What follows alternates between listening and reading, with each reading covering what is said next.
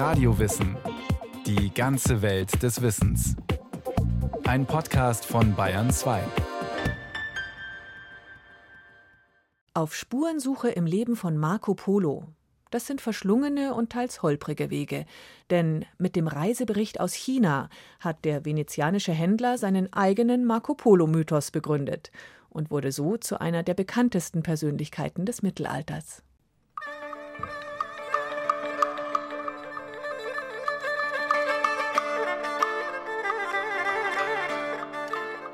Es ist der 11. April 1241.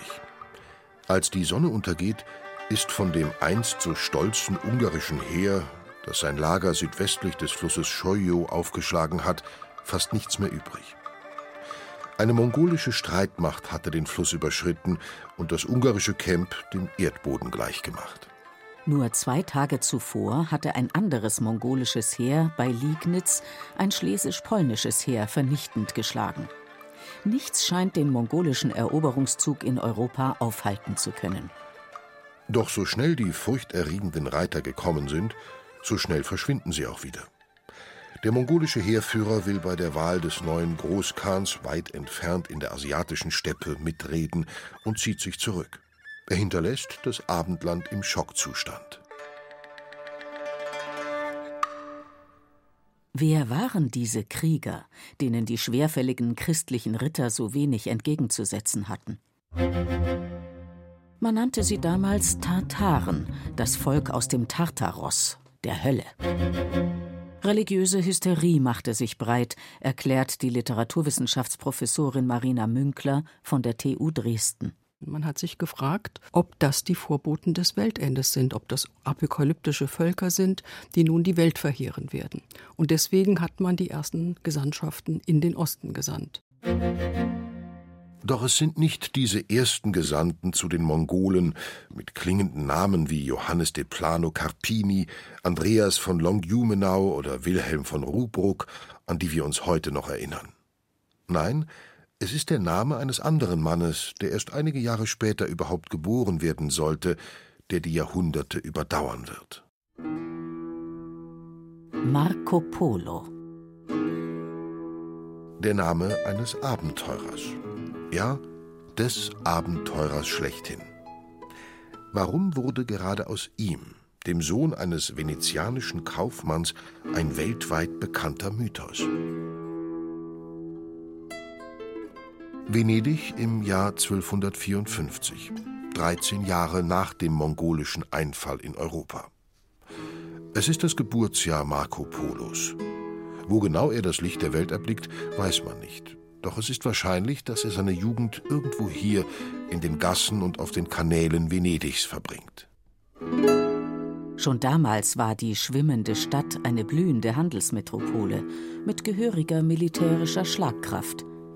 Ihre Macht reichte bis weit in den Osten, in Städte wie Konstantinopel oder Soldaja auf der Krim, wichtige Tore nach Asien, ins Reich der Khans. Dorthin blickte Europa, nachdem die ersten Gesandten zurückgekehrt waren, mit gemischten Gefühlen. Die religiöse Hysterie war zwar abgeebbt, aber die Furcht vor den Tartaren, die damals das bis heute größte zusammenhängende Landimperium der Welt errichteten, blieb. Doch gleichzeitig keimte die Hoffnung, in den Mongolen Verbündete im Kampf gegen die muslimischen Heere im Heiligen Land zu finden. Und gerade hier in Venedig muss damals noch ein anderes Versprechen in der Luft gehangen haben, von den sagenhaften Reichtümern des Ostens. Wenn der junge Marco Polo seine Gedanken nach Osten schweifen ließ, sehnte er sich vielleicht nach etwas ganz anderem, denn er wuchs als Halbwaise bei Verwandten auf. Seine Mutter war gestorben, und sein Vater Niccolò Polo war schon vor Marcos Geburt zusammen mit seinem Bruder Maffeo den Verheißungen des Ostens gefolgt und als Händler schließlich sogar bis an den Hof Kublai Khans gelangt. So behauptet es jedenfalls der Bericht, den Marco Polo viele Jahre später über sein eigenes großes Abenteuer verfassen sollte. Laut diesem Bericht empfing der Großkhan Niccolo und Maffeo Polo freundlich. Mehr noch, er machte sie kurzerhand zu seinen Gesandten.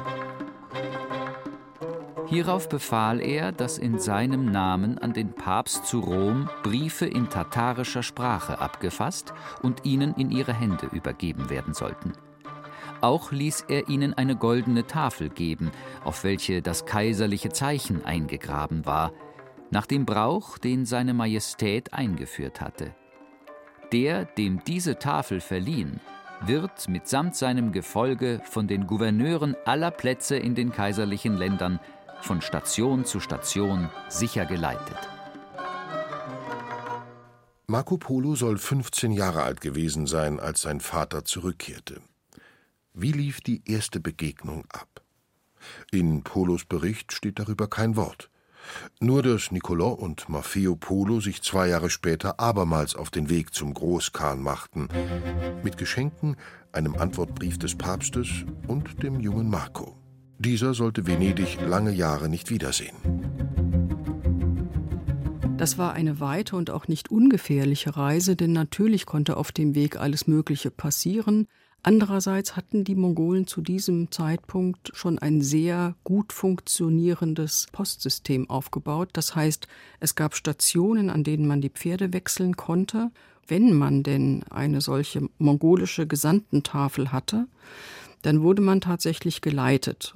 Man könnte nun vermuten, die vielen packenden Abenteuer, die der junge Mann trotz goldener Tafel auf der Reise durch fremde Länder bestehen musste, seien der Grundstein seines Mythos. Doch paradoxerweise sind vom großen Abenteurer so gut wie keine Abenteuer überliefert. Der Prolog von Polos Bericht fasst die Reise in nur wenigen Zeilen zusammen. Sie habe dreieinhalb Jahre gedauert und die Polos an manch gefährliche Orte geführt. Auch über seine Zeit im Reich Kublai Khans, wo Polo 17 Jahre zugebracht haben will, und die vier Jahre dauernde Rückreise verliert der Prolog nur wenige Worte. Im Hauptteil seiner Erzählung taucht Marco Polo selbst dann nur noch sehr selten auf. Etwa wenn bei der Beschreibung der heilenden reinen Bergluft in der Provinz Balaschan kurz angemerkt ist, dass Marco Polo diese Heilung am eigenen Leib beobachten konnte, weil er ein Jahr lang krank da niederlag.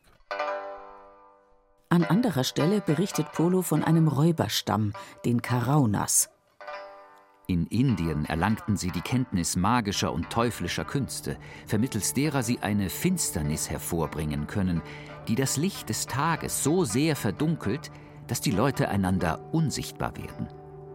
Marco Polo wurde selbst in eine solche zauberkünstliche Finsternis gehüllt, entkam aber daraus in das Schloss Consalmi. Einige seiner Gefährten jedoch wurden gefangen und verkauft, und andere erlagen den Schwertern der Feinde. Doch von solch spärlichen Ausnahmen abgesehen, der Bericht ist kein Abenteuerroman, sondern eine enzyklopädische Abhandlung des Ostens. Hier gibt es Gewürze und Gold, hier Rhabarber, dort prächtige Pferde und Falken. Doch Polo beschreibt nicht nur Waren, sondern auch Land und Leute, natürlich auch die in Europa als grausam und hinterlistig gefürchteten Mongolen. Aber Marco Polo beschreibt die Mongolen ganz anders. Marco Polo beschreibt den mongolischen Aufstieg seit 1206 unter Genghis Khan.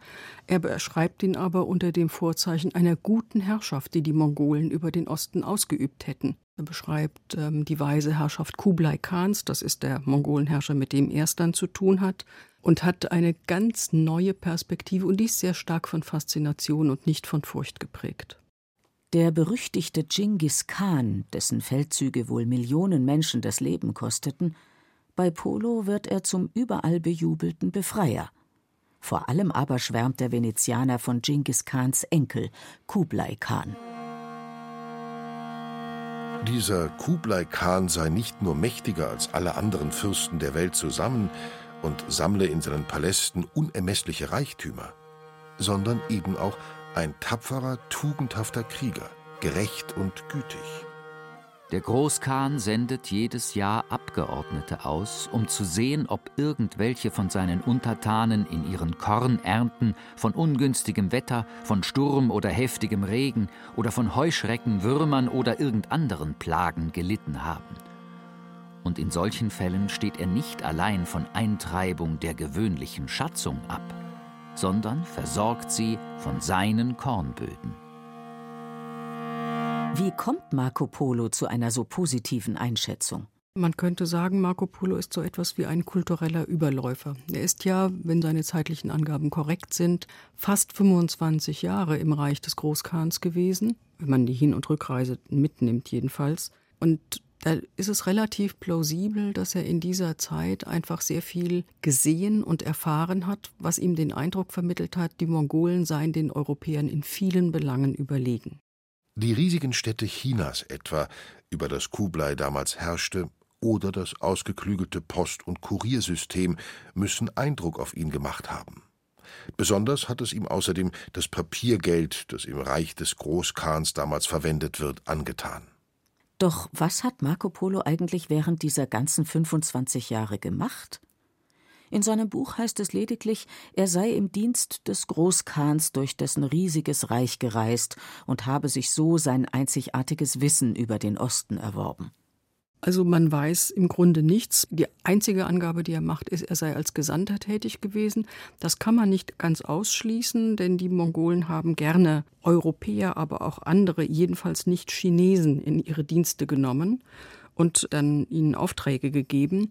Möglich wäre auch, und das lässt sich schlussfolgern aus den Gegenständen, über die Marco Polo besonders viel weiß, dass er hm, so eine Art Beamter in der Salzbehörde gewesen ist. Doch es gibt auch Zweifel an Marco Polos Bericht. 1995 London. Die Historikerin Frances Wood veröffentlicht ihr Buch Did Marco Polo Go to China? und schreibt, nein, Marco Polo hat es selbst nie bis an den Hof Kublai Khans im heutigen Peking geschafft. Sein Wissen über den Osten aufgeschnappt oder aus anderen Quellen abgeschrieben. Medien und Öffentlichkeit stürzten sich damals auf das Buch. Der große Marco Polo nichts weiter als ein gemeiner Schwindler? Tatsächlich ist Polos mehrere hundert Seiten langer Bericht gespickt mit Fehlern und Ungenauigkeiten. Er vertut sich beim Todesdatum von Chinggis Khan, bringt Ortsnamen, Entfernungen und Herrscher durcheinander. Als zentralen Beleg für ihre These führt Francis Wood aber etwas anderes an, nämlich dass Polo über viele Dinge nichts geschrieben hat, die ihm doch hätten auffallen müssen, wenn er selbst in China gewesen wäre. Die chinesische Teekultur, die Schrift, die chinesische Mauer. Für Marina Münkler ist diese Argumentation zu einfach. Das sind alles Argumenta ex silentio, also aus dem Schweigen über bestimmte Sachverhalte. Aber das unterschlägt einerseits die historische Differenz, denn was einem Autor vor 700 Jahren aufgefallen sein muss, kann etwas ganz anderes sein als das, was Francis Wood, als sie in China war, selbst aufgefallen ist. Dann kommt noch hinzu, dass die chinesische Mauer beispielsweise überhaupt nicht so ausgesehen hat im 13. Jahrhundert, wie sie im 17. Jahrhundert dann erbaut ist und bis heute steht. Also zu erwarten, dass Marco Polo etwas beschrieben haben müsste, was es in der Form noch gar nicht gegeben hat, das ist schon reichlich absurd.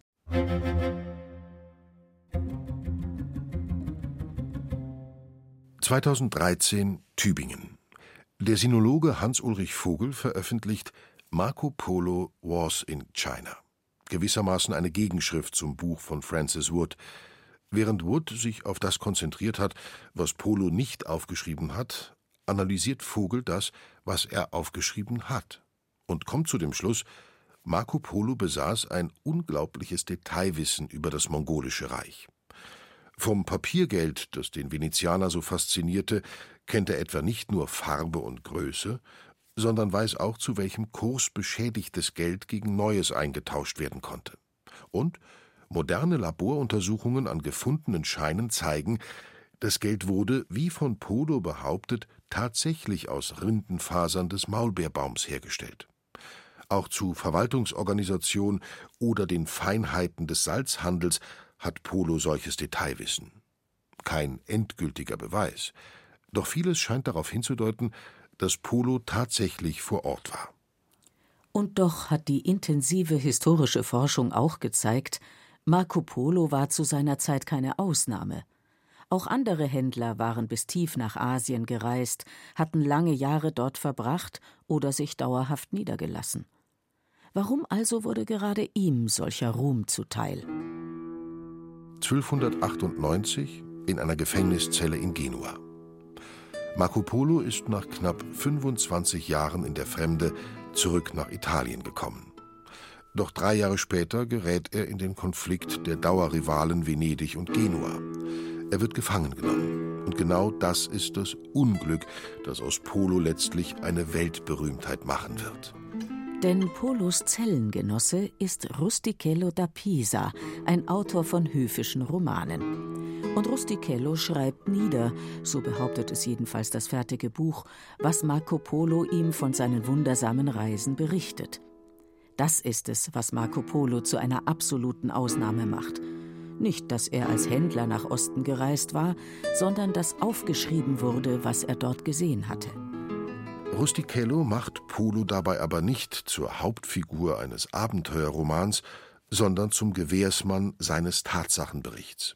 Wenn es dort heißt, ihr Kaiser, Könige und Herren, nehmt dies Buch und lasst es euch vorlesen, denn kein anderer seit Adam weiß so viel über den Osten wie Messer Marco allein, dann steckt darin der eigentliche Geltungsanspruch dieses Buches, nämlich ein Wissen zu vermitteln, das exklusiv ist und das auf Augenzeugenschaft beruht. Gleichzeitig verschwimmt der historische Marco Polo. Wie sehr hat der erfahrene Romanautor Rustichello das, was Marco Polo ihm erzählte, verändert, zusammengefasst? Was hat er neu strukturiert, weggelassen oder hinzugedichtet? Niemand weiß das heute. Der Bericht wird zum Bestseller, was damals in einer Zeit vor dem Buchdruck bedeutet, er wird wie verrückt abgeschrieben und in andere Sprachen übersetzt.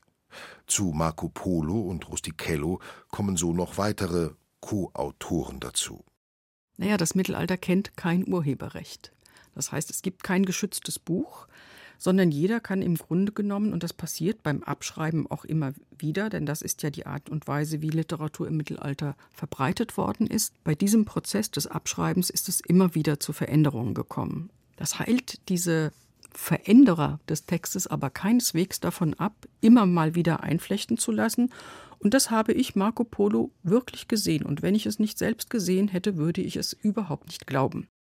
Etwa 150 Versionen des Reiseberichts sind heute bekannt. Das Original gilt als verloren und kann aus den verschiedenen existierenden Versionen auch nicht rekonstruiert werden. Jede Abschrift jede neue Version mehrt den Ruhm Marco Polos als Mann, der mehr weiß über den Osten als jeder andere. Dabei werden Polo unterschiedlichste Aussagen in den Mund gelegt, die sich teilweise sogar widersprechen können. Etwa wenn es um die sogenannte Gastprostitution in Tibet geht, dass sich junge, unverheiratete Frauen dort gerne Reisende für eine Nacht ins Bett holen. Das steht in den franco-italienischen Varianten, weil das so sei, dass die tibetischen Frauen möglichst viele Sexualkontakte vor ihrer Heirat gehabt haben sollten, sei es ja sehr nett, wenn man dort vorbeikomme als junger Mann. Hingegen steht äh, in den lateinischen Fassungen, das sei ein widerwärtiger und abscheulicher Gebrauch, an dem man dann quasi erkennen kann, auf welch niedriger zivilisatorischer und kultureller Stufe diese Völker stehen. Trotz der vielen Abschriften hätten Marco Polo und seine Reise irgendwann in Vergessenheit geraten können, wie andere mittelalterliche Autoren auch. Dass das nicht passierte, hat er wohl auch einem anderen berühmten Abenteurer zu verdanken, vermutet Literaturwissenschaftlerin Marina Münkler. Dadurch, dass Christoph Kolumbus diesen Bericht gelesen hat und im Grunde genommen ihn zum Anlass seiner Reise genommen hat, hat Marco Polo die Grenze zwischen Mittelalter und früher Neuzeit überschreiten können. 2018 Sevilla in Spanien. Vor der mächtigen gotischen Kathedrale drängen sich die Touristen in einer langen Warteschlange. Im Inneren das opulente Grabmal von Christoph Kolumbus. Nur einige Meter weiter aber, hinter einer unscheinbaren Pforte, liegt in der Columbus-Bibliothek noch heute die persönliche Marco Polo-Ausgabe des Amerika-Fahrers. In feingeschwungener Handschrift hat er sich am Rand Notizen gemacht. Häufig sind es nur einzelne Wörter, die er herausgeschrieben hat. Man kann sich das anschauen und dann stellt man fest, was ihn interessiert hat. Die Reichtümer des Ostens. Da, wo Marco Polo von Perlen, Gold und Edelsteinen schreibt, da notiert das Kolumbus immer ganz eifrig am Rand, das ist das, was ihn interessiert. Nach Amerika wollte Kolumbus nie. Er war auf der Suche nach einem neuen Seeweg nach Indien, um die von Marco Polo beschriebenen Reichtümer von dort nach Europa bringen zu können. Und auch wenn er sich im Kontinent irrte, er machte sich selbst berühmt und hielt die Berühmtheit Marco Polos weiter am Leben. Durch die vielen Jahrhunderte hindurch hat sich allerdings durchaus die Form des Mythos Marco Polo geändert. Marco Polo ist eine wandelbare Projektionsfläche für die Tugenden eines Zeitalters. Mal ist Marco Polo der ritterliche Abenteurer, mal ist er der venezianische Kaufmann, mal ist er der gläubige Christ. Also das sind ganz unterschiedliche Gestalten, die da hervortreten. Im 18. Jahrhundert interessiert man sich intensiv für Asien und schaut dann auch zurück, was wissen frühere Generationen und dann ist man beeindruckt und macht aus Marco Polo so eine Art von frühem Wissenschaftler. Und im 19. Jahrhundert versucht man dann zu zeigen, dass Marco Polo der einzige Reisende ist, der wirklich etwas verstanden hat, weil er eben ein realistisch beschreibender Kaufmann gewesen sei. Und im 20. Jahrhundert stellt man sich dann den großen Abenteurer, den man dann in Filmen verarbeiten kann, vor. Also es ändert sich relativ stark, was man sich von Marco Polo so alles vorstellt. Was sich nicht ändert, ist, dass man sich unentwegt an ihm abarbeitet. Diesem Abarbeiten ist zu verdanken, dass wir zumindest bruchstückhaft auch wissen, wie der historische Marco Polo sein Leben nach der Rückkehr nach Venedig verbrachte. Aus historischen Dokumenten lässt sich ablesen, dass er eine Frau aus dem venezianischen Adel heiratete, drei Töchter hatte und sich weiter an Handelsunternehmungen beteiligte. Mit rund 70 Jahren ist er gestorben. Sein Grab ist heute nicht mehr auffindbar. Der mythische Marco Polo aber ist unsterblich geworden. Wahrscheinlich ist es auch dieser mythische Marco Polo, dem man die Legende zurechnen muss, die man sich gern von seinen letzten Stunden erzählt. Auf seinem Totenbett hätten seine Freunde ihn angefleht, nun endlich zuzugeben, dass sein fantastischer Bericht erlogen sei. Marco Polo soll darauf geantwortet haben ich habe nicht die Hälfte dessen erzählt, was ich gesehen habe.